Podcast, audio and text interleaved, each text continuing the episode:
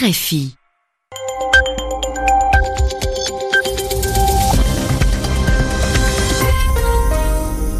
20h en temps 20h en temps universel 21h ici à Paris. Gilles Moreau. Bonsoir à toutes et tous et bienvenue dans votre journal en français facile présenté ce soir avec Alexis Guilleux. Bonsoir Alexis. Bonsoir Gilles, bonsoir à tous. Dans l'actualité, Noël fêté par des centaines de millions de chrétiens à travers le monde, notamment ce soir à Bethléem dans l'église de la Nativité, mais l'atmosphère, le climat est lourd actuellement dans les territoires palestiniens, nous dira dans un instant notre correspondante. Les opérations de secours se poursuivent dans le sud des Philippines une région balayée par une tempête meurtrière qui a fait plus de 200 morts et de très nombreux sinistrés. Près de 200 personnes sont toujours portées disparues. En Russie, des milliers de partisans d'Alexei Navalny ont manifesté aujourd'hui. L'opposant numéro 1 à Vladimir Poutine n'est pas sûr de pouvoir se présenter à la prochaine présidentielle. Et à la fin de ce journal, l'expression de la semaine présentée par Yvan Amar. Cette semaine, victoire à la Pyrrhus.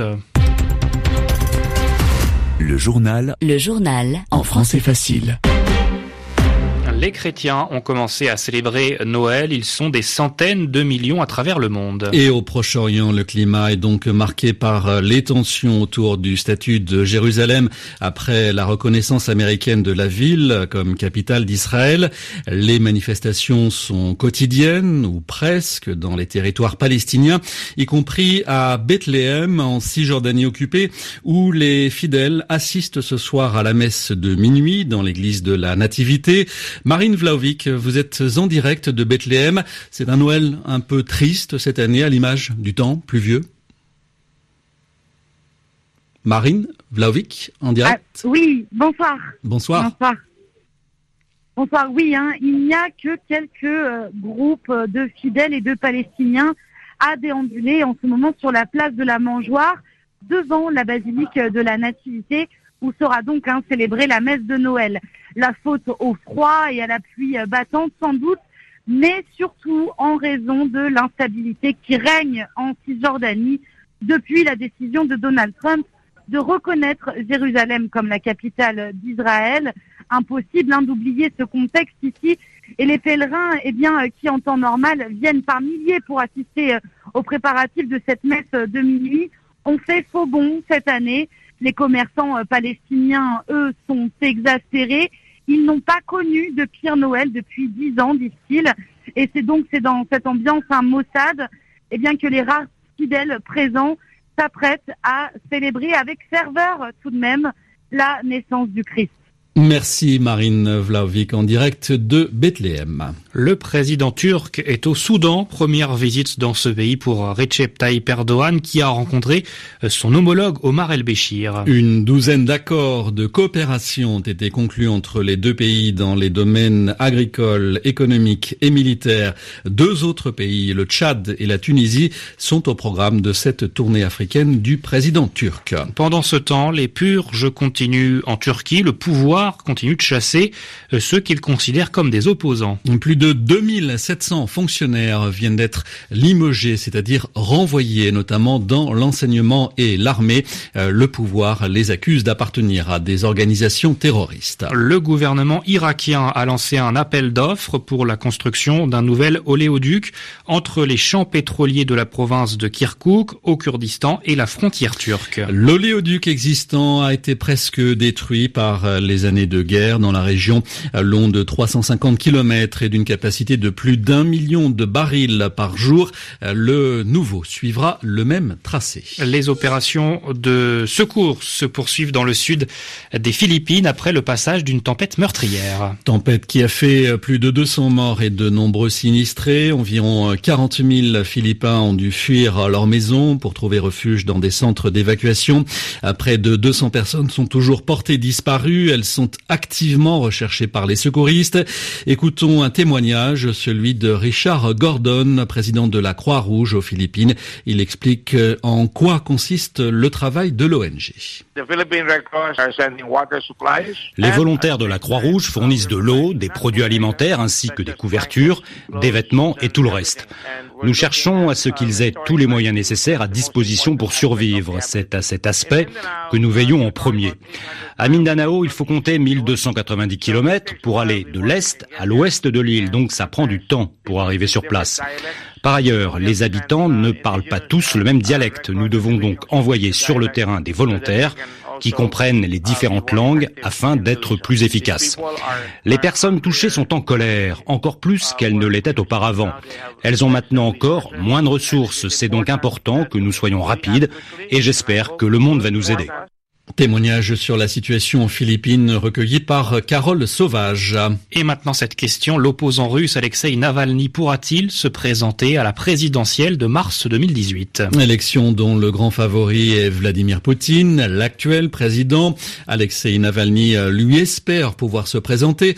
Récemment, il a été déclaré inéligible par la commission électorale. Il ne peut pas se présenter donc.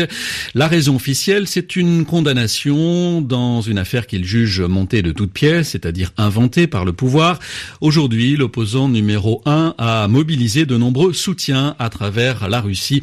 Plus de 15 000 partisans rassemblés dans une vingtaine de villes. En France, la disparition du syndicaliste Jacques Chirac, figure de la CFDT. Il avait aussi entamé une carrière politique en étant ministre de l'aménagement du territoire et des reconversions sous François Mitterrand. Jacques Chirac est mort à l'âge de 89 ans. La politique migratoire du gouvernement français à l'égard des migrants donc est vivement critiqué par Benoît Hamon. Benoît Hamon, l'ancien candidat socialiste à la dernière présidentielle, dans le journal du dimanche, il parle de politique indigne et de mesures infamantes. Véronique Rigolet. Même Nicolas Sarkozy n'avait pas osé, dénonce Benoît Hamon, qui avec une vingtaine de députés de son mouvement tire à boulet rouge contre la politique migratoire du gouvernement Macron. La politique migratoire la plus répressive que notre pays a connue depuis des décennies, fustige-t-il, une politique indigne avec des mesures infamantes, notamment la circulaire demandant au préfet d'envoyer des équipes mobiles pour procéder à un recensement dans les centres d'hébergement d'urgence. À l'instar des associations qui voit un tri des migrants au mépris de leur mission d'accueil. Les auteurs de la tribune, parmi lesquels Noël Mamère ou bien encore Pascal Cherki, redoutent un texte qui, disent-ils, fait courir le risque de la banalisation, de la délation des personnes sans papier, et ils demandent une politique plus respectueuse des droits humains, avec notamment un plus grand nombre de régularisations. Critiqué également par une partie des députés de la majorité, le projet de loi sur l'asile et l'immigration devrait être débattu dès février prochain à l'Assemblée Véronique Rigolet. Le journal en français facile. Et maintenant, Yvan Amar est avec nous pour l'expression de la semaine. Aujourd'hui, victoire à la Pyrrhus. Victoire à la Pyrrhus pour les indépendantistes catalans. Voilà l'expression qu'on a lue, qu'on a entendue dans la presse et notamment sur RFI. Alors, il faut la comprendre hein, parce qu'on n'en devine pas le sens spontanément si on vous l'a pas expliqué. Mais une fois qu'on le connaît, on ne l'oublie plus. Une victoire à la Pyrrhus, c'est une victoire qu'on a trop chèrement payée. Ça veut dire qu'on a gagné, oui, d'accord, mais à quel prix? On a laissé tellement de force dans la bataille que, bah, tout compte fait, on a perdu plus que gagné, même si on a eu l'avantage sur l'ennemi. Et avec plusieurs victoires de ce genre, on risque de se retrouver sans armée du tout. On aura remporté des batailles, mais on aura perdu ses forces. Donc le bilan est négatif. Alors cette expression victoire à la Pyrrhus, elle est courante. Elle fait référence à un combat bien ancien parce que Pyrrhus, c'était un roi d'Épire. L'Épire, c'était son royaume, hein, une région qui est située au nord-ouest de la Grèce actuelle, à peu près sur le territoire de ce qu'on appelle l'Albanie aujourd'hui. Eh bien, au IIIe siècle avant Jésus-Christ, une guerre opposait Pyrrhus à la République romaine, et la première bataille, eh ben, Pyrrhus l'a gagnée. C'est-à-dire que euh, a eu moins de pertes que les Romains. Mais les Romains pouvaient facilement refaire leurs forces parce qu'ils avaient des soldats en réserve. La défaite ne leur coûtait pas si cher. Alors que Pyrrhus, il avait engagé toutes ses forces dans la bataille et encore une force comme celle-ci et nous sommes perdus aurait-il dit. Alors cette confidence est peut-être apocryphe, c'est-à-dire fausse, c'est-à-dire inventée après coup, mais elle donne bien le sens de la phrase. Merci Yvan Amar. Voilà, c'est la fin de votre journal en français facile. Bonsoir à tous, bonsoir Alexis et surtout bon Noël. Joyeux Noël à tous. Le journal en français facile vous souhaite de bonnes fêtes.